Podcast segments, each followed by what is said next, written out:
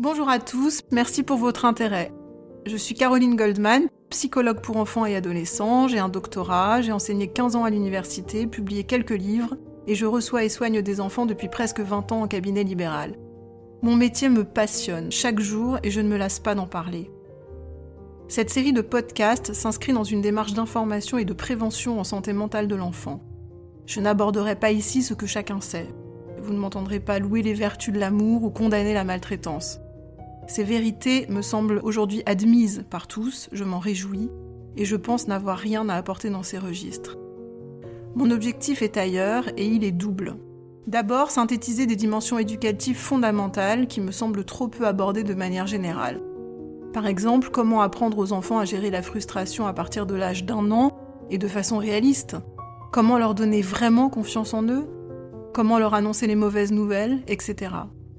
Ensuite, j'observe avec une certaine perplexité qu'en 2022, il existe toujours un fossé immense entre certaines réalités indiscutablement démontrées par la science et ce qui est véhiculé dans les médias, parfois d'ailleurs en se réclamant d'inspiration scientifique.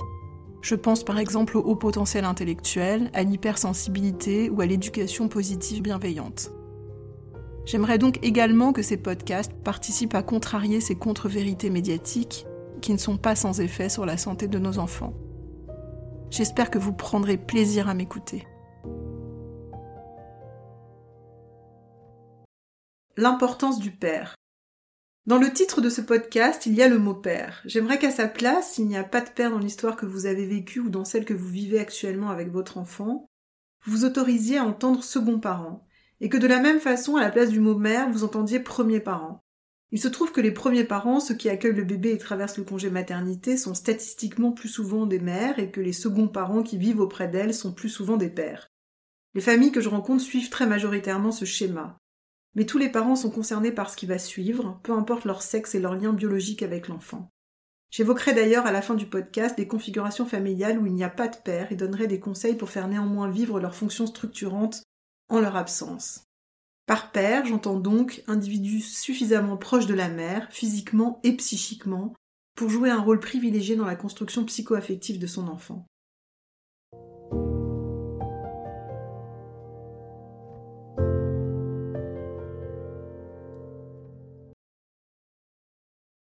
Voici le premier de ces rôles. Avant toute construction psychique, il faut une réalité biologique. Le père est indispensable à la conception d'un être humain, paramètre loin d'être anecdotique car cette réalité enclenche chez chacun le besoin psychique de connaître ses origines biologiques, de se représenter d'où il vient. Par la transmission de son nom de famille, le père inscrit d'ailleurs l'enfant dans une filiation qui lui offrira une visibilité sur cette partie-là de ses racines.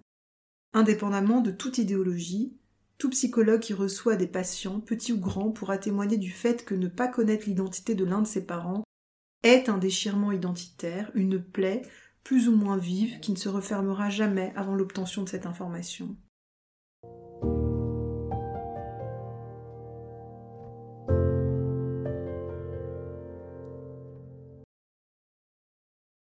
Pendant la grossesse et les trois mois du congé maternité, le père est un soutien indispensable pour la mère, car l'exercice de porter, nourrir et s'occuper d'un bébé est épuisant.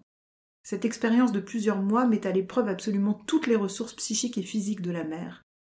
Sans soutien matériel et moral, il devient quasiment impossible de soutenir un bébé.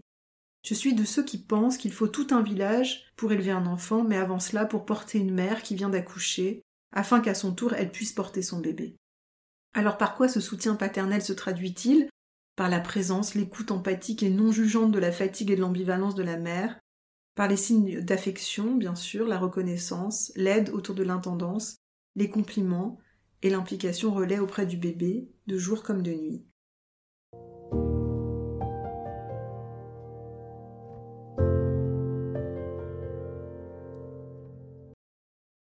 À partir de la fin du congé maternité, le père prend là encore une place absolument centrale. La mère retourne au travail, le bébé commence à sourire et à bien reconnaître son petit monde, papa inclus. La fusion mère-bébé est prête à prendre doucement fin et le père jouera un rôle indispensable de tiers séparateur dans cette opération de diffusion que nous psychologues estimons impérative pour enrayer de possibles maladies psychiques graves dans lesquelles les espaces psychiques de la mère et du bébé continuent à être mal différenciés.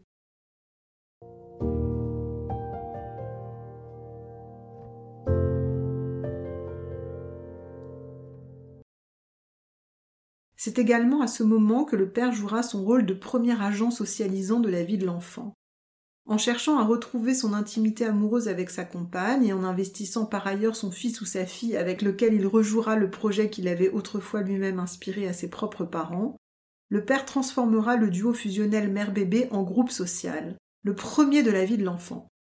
Les investissements relationnels n'auront plus simplement lieu entre deux personnes mais entre trois, avec toute la multiplication de probabilités interactionnelles que cela entraînera, diluera et apaisera.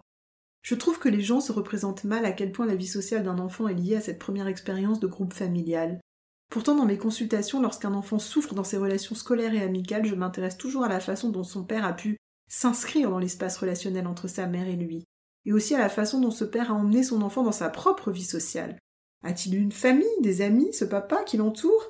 Est-il à l'aise au milieu des autres? Emmène-t-il parfois son enfant explorer le monde extérieur ou reste-t-il toujours reclus et seul à la maison? L'amène-t-il à l'école le matin? Vient-il le chercher le soir? Quelle image renvoie-t-il verbalement du monde et des autres? La socialisation l'épanouit-elle ou le rend-elle suspicieux et méfiant, etc. La linéarité entre l'investissement du monde social par le père et par l'enfant après lui est souvent saisissante.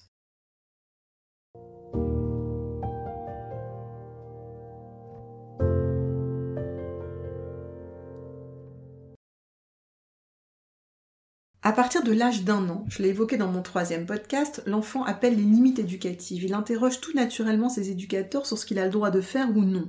L'implication du père comme premier agent limitant est ici centrale pour la bonne et simple raison qu'il est extrêmement difficile pour un seul parent d'être tout à la fois, c'est-à-dire d'être celui qui berce, soigne, nourrit chaque jour dans une grande promiscuité relationnelle colorée d'empathie, et tout à coup de devenir suffisamment à distance de l'enfant pour l'intimider et le freiner dans l'expression de ses désirs. On ne peut pas passer d'agent réparateur à agent frustrant sans l'aide d'un tiers. Le lien mère-enfant a généralement été fusionnel et comblant, donc également très excitant. La place du père traditionnellement encore un peu plus à distance du quotidien lui permet d'incarner la loi non pas pour ce qu'il est, lui, vous l'aurez compris, mais par sa simple fonction de tiers qui n'est pas la mère. J'observe que lorsqu'un adulte énonce une loi à un enfant, cela reste pour lui une simple conversation, alors que si deux adultes lui énoncent la même loi, l'enfant l'intégrera comme loi. Pour cette raison, la présence du père lors des dîners au lieu de rendez-vous éducatif est particulièrement importante. Et en son absence, la mère peut contribuer à donner au père cette fonction symbolique pour aider l'enfant à l'intégrer. Par exemple, je ne suis pas sûre que papa apprécierait la façon dont tu me parles. Je dirai à papa ce que tu viens de faire. Que les papas et tous les tiers soient rassurés par le caractère gratifiant de cette mission à laquelle je les associe. Souvenez-vous, s'il vous plaît, de la reconnaissance infinie que vous ont suggéré vos profs investis mais exigeants, ceux qui vous ont fait progresser au-delà de vos espérances, et aussi de vos entraîneurs de sport. Je pense en particulier aux entraîneurs de judo et de rugby si exigeants sur le plan de la discipline, et pourtant si appréciés de leurs petits sportifs. Cette fonction d'autorité est absolument parfaitement compatible avec la tendresse, la confiance, le rire et la fantaisie. Les enfants ne s'y trompent pas. Ils identifient intuitivement très bien ce qui leur donne les outils pour grandir et devenir fiers d'eux-mêmes car parvenir à devenir sage est une immense satisfaction. Je vais vous raconter une petite anecdote personnelle pour illustrer cette fonction par excitante paternelle. Ma première fille avait environ dix mois et avait l'habitude de s'endormir seule très facilement. Un soir où son père n'était pas là, elle a refusé de se coucher. Elle pleurait à chaque fois, j'allais donc la rechercher jusqu'à la tentative d'après, etc. On avait passé, elle et moi, la soirée à chanter des chansons, se câliner, rire. Et l'ennui, c'est que tout avait été tellement agréable qu'elle ne parvenait plus à lâcher la relation avec moi pour se laisser aller au sommeil. J'essayais de la plaquer contre moi en la berçant dans l'obscurité pour qu'elle cesse de me regarder, mais elle relevait sa petite nuque et me souriait dans l'attente de la prochaine animation, et rien n'y faisait. Son papa est rentré un peu tard, je me souviens de la scène parce qu'elle était particulièrement métaphorique, notre appartement était très chauffé, c'était l'hiver et il neigeait dehors. En rentrant, il a donc laissé un vent froid l'accompagner, il y avait de la neige sur ses épaules et sur ses cheveux, je lui ai raconté ma fatigue, mon agacement, le fait que je n'avais pas réussi à endormir notre bébé. Il s'est approché de nous d'un pas autoritaire et confiant, toujours avec son manteau blanchi par la neige, et nous a dit, je cite, Toi tu sors et toi tu dors. Il a posé dans son lit notre bébé, que j'ai entendu ronfler une seconde après que sa tête ait été posée sur l'oreiller. J'ai été un peu vexée de voir avec quelle facilité il avait mené l'opération sur laquelle je butais vainement depuis trois bonnes heures, mais aussi très admiratif de son pouvoir apaisant sur nous deux. Toute la théorisation de Winnicott sur la fonction par excitante du père venait de s'illustrer de façon saisissante. Je me dois de préciser que si la fonction de tiers paternel est impérative au démarrage de la structuration des limites éducatives au cours de la petite enfance, la mère pourra bien plus facilement se passer ensuite de sa présence, effective par la suite, car lorsqu'une instance est construite, elle l'est pour toute la vie.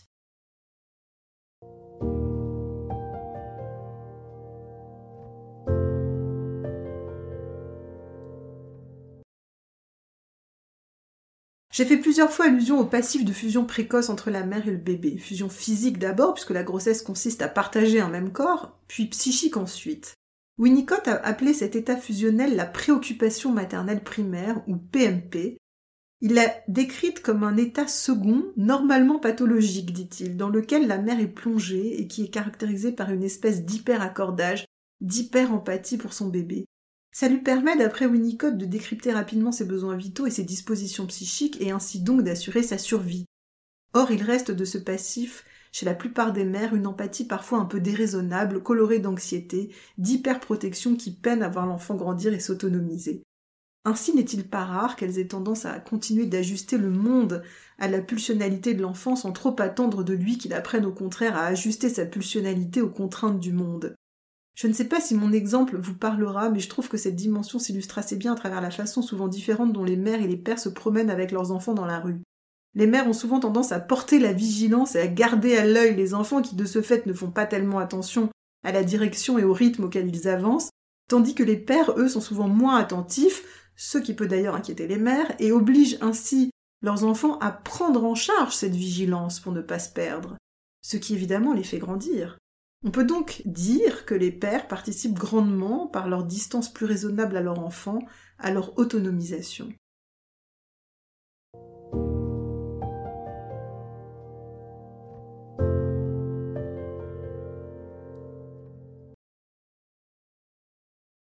Le père est également souvent un support privilégié de stimulation motrice. Lorsque l'enfant est tout petit, son père lui propose fréquemment des petits défis moteurs qui font là encore parfois frémir la maman rivée, elle, sur sa sécurité psychique et motrice. Le père, confiant et moins empathique, disons là encore raisonnablement empathique, challenge son bébé pour qu'il tienne sa tête, roule sur le tapis ou marche à quatre pattes, il le fait sauter en l'air pour le faire rire, puis l'encouragera plus tard à marcher sans la poussette, à monter sur un vélo, à skier, etc. Il lui offre donc une confiance motrice qui plus tard lui offrira une confiance plus large en sa capacité d'action sur le monde extérieur.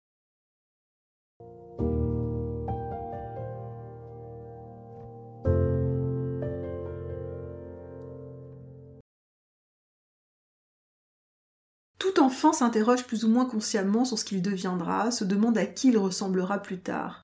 Pour le petit garçon, le père revêt cette fonction particulièrement centrale de support d'identification.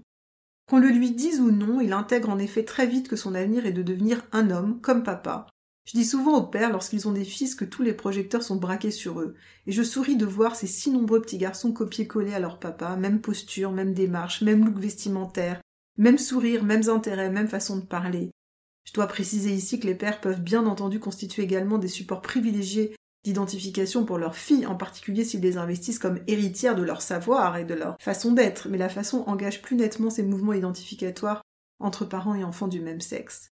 Le père montre en particulier à son fils comment aimer une femme et à sa fille comment on se fait aimer. J'aimerais glisser ici une donnée qui me semble très importante et qui se situera à mi-chemin entre ce paragraphe et le prochain. J'observe constamment dans ma clinique que l'image du père existe pour moitié à travers les mots que la mère utilise pour le définir. À chaque fois que l'enfant entend qualifier son père de gentil, courageux, intelligent ou toute autre caractéristique positive, la mère fait vivre ses fonctions structurelles en leur enfant. Elle induit des mouvements d'identification sereins vers cet allié de l'éducation de leur enfant.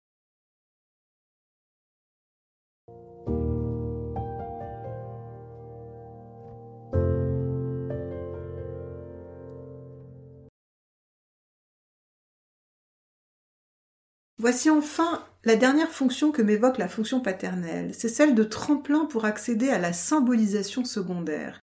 Je vais vous expliquer cette notion passionnante et moins complexe qu'il n'y paraît.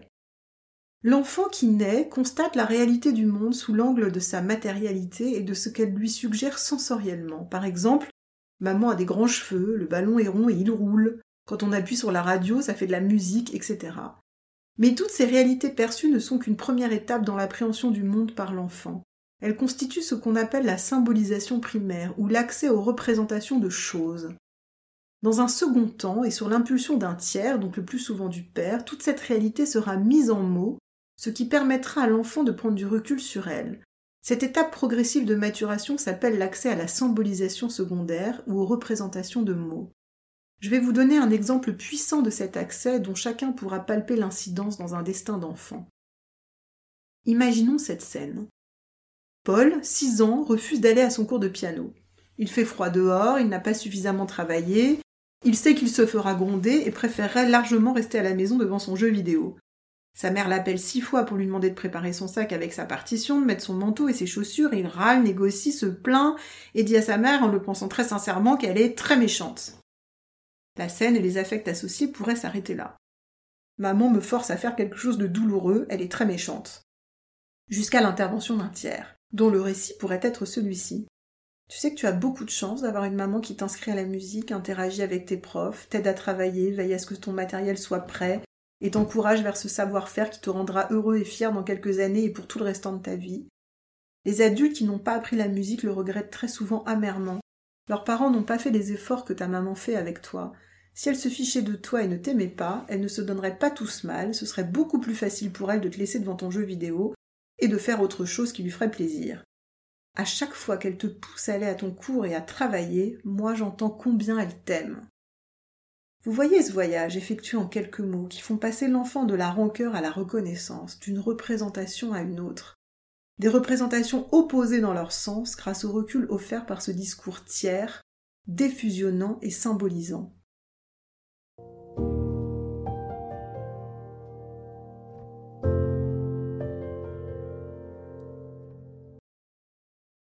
Ça y est, j'ai fait le tour de ce qui pour moi constituait les principales fonctions paternelles. Voici des configurations familiales où il n'y a pas de père, et des conseils pour faire néanmoins vivre ces fonctions structurantes, en leur absence. Lorsque le père est décédé, je conseille la lecture des autobiographies d'Albert Camus dans Le Premier Homme et de Jean-Paul Sartre dans Les mots. Ces deux grands hommes n'ont pas connu leur père, mais ces derniers ont existé d'une façon symboliquement très forte, avec l'aura des héros de guerre dont les portraits étaient déposés sur la cheminée et le souvenir loué avec fierté. Je conseille à leur maman de parler de ce père défunt et du regard fier qu'il aurait lui-même porté sur leur enfant. Mais surtout, je conseille à ces mamans d'être heureuses, de préférence avec un autre adulte qui habitera cet espace au quotidien auprès de l'enfant. Lorsque le père est inconnu de l'enfant ou a disparu pendant la grossesse, je conseille à la mère de raconter un récit suffisamment beau sur leur histoire d'amour et sur sa conception. De rassurer l'enfant sur le fait que l'absence de ce père n'est pas liée à sa valeur d'enfant, car il est absolument merveilleux et que n'importe quel père rêverait de l'avoir comme fils ou comme fille, mais que cette absence est due à leur relation d'adulte, à leurs désaccords, à leurs projets différents de vie. Je conseille aussi à la mère d'ajouter qu'il pense certainement à lui chaque jour, ce qui est très probablement juste. Si le père a élevé l'enfant puis l'a abandonné, il est impératif de réinscrire cet abandon dans l'histoire infantile du père. Les pères qui abandonnent ont généralement été abandonnés ou en tout cas très mal investis et là encore de rassurer tout à fait l'enfant sur le fait que ce départ n'a rien à voir avec sa valeur. Je pense important aussi d'avoir à l'esprit que chaque parent abandonnique est avant tout un parent qui avait l'intuition de sa potentielle toxicité pour son environnement. On ne parle pas assez de ça, pourtant l'écoute de ses parents abandonniques nous mène inlassablement à ce constat. L'abandon peut constituer la moins pire des solutions lorsqu'on va très mal. Si le père est malade et très diminué, il me semble important que sa puissance active puisse être symbolisée par l'enfant à travers les mots de sa mère, en particulier par l'évocation de souvenirs où il était autrefois actif et puissant. Si l'enfant est né d'une conception par donneur anonyme, je ne peux que conseiller aux mères d'abord de choisir une option offrant une visibilité sur l'identité du donneur, accès à un dossier, un profil, un nom, une photo, quelques caractéristiques le découvrant et justifiant sa démarche d'aide à la procréation. Ensuite, d'autoriser l'enfant à aborder librement ce sujet, autant et aussi longtemps qu'il le souhaitera, car vous l'aurez compris, il est important qu'il puisse le faire exister symboliquement, et enfin de trouver un appui auprès de tiers, quel qu'il soit, pour élever cet enfant.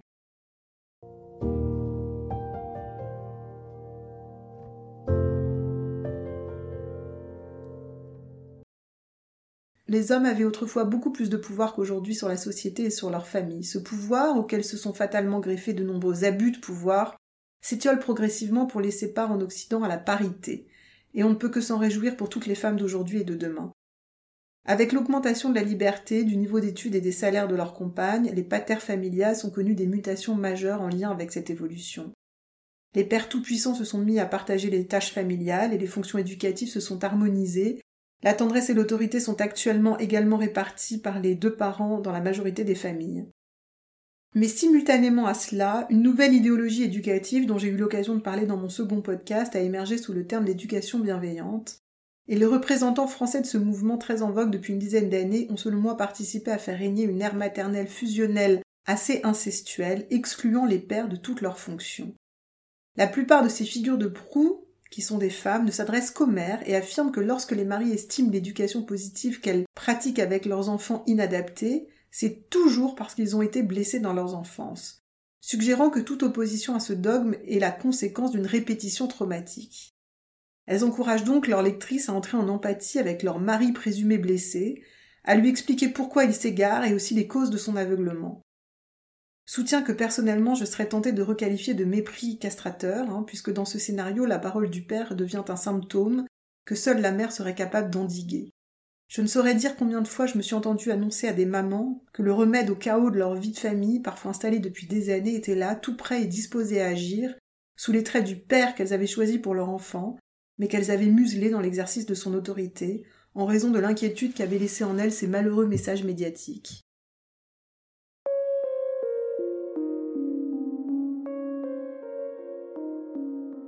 J'aimerais que ce podcast participe à la réhabilitation de la place du père dans la construction psychique des enfants. Le père est le soutien privilégié de la mère, qui pourra ainsi soutenir leur bébé. Par son implication, il constituera le premier tiers séparateur qui protégera l'enfant de tout risque de fusion aliénante. Premier agent socialisant, il présentera le monde extérieur à l'enfant et l'y inscrira avec son nom de famille, son ton, son corps, sa motricité. Il aidera l'enfant à mettre en place ses limites éducatives, sera vecteur d'autonomisation, de confiance en lui et de symbolisation par les mots. Il sera enfin le support privilégié d'identification pour le petit garçon. La mère a un rôle fondamental à jouer dans la rencontre entre père et enfant. Elle constituera la première passerelle entre eux. Et les papas qui n'ont pas connu de père ou des pères peu structurants auront particulièrement besoin du soutien de leur compagne pour accéder à une posture assurée, porteuse pour l'avenir de leur enfant.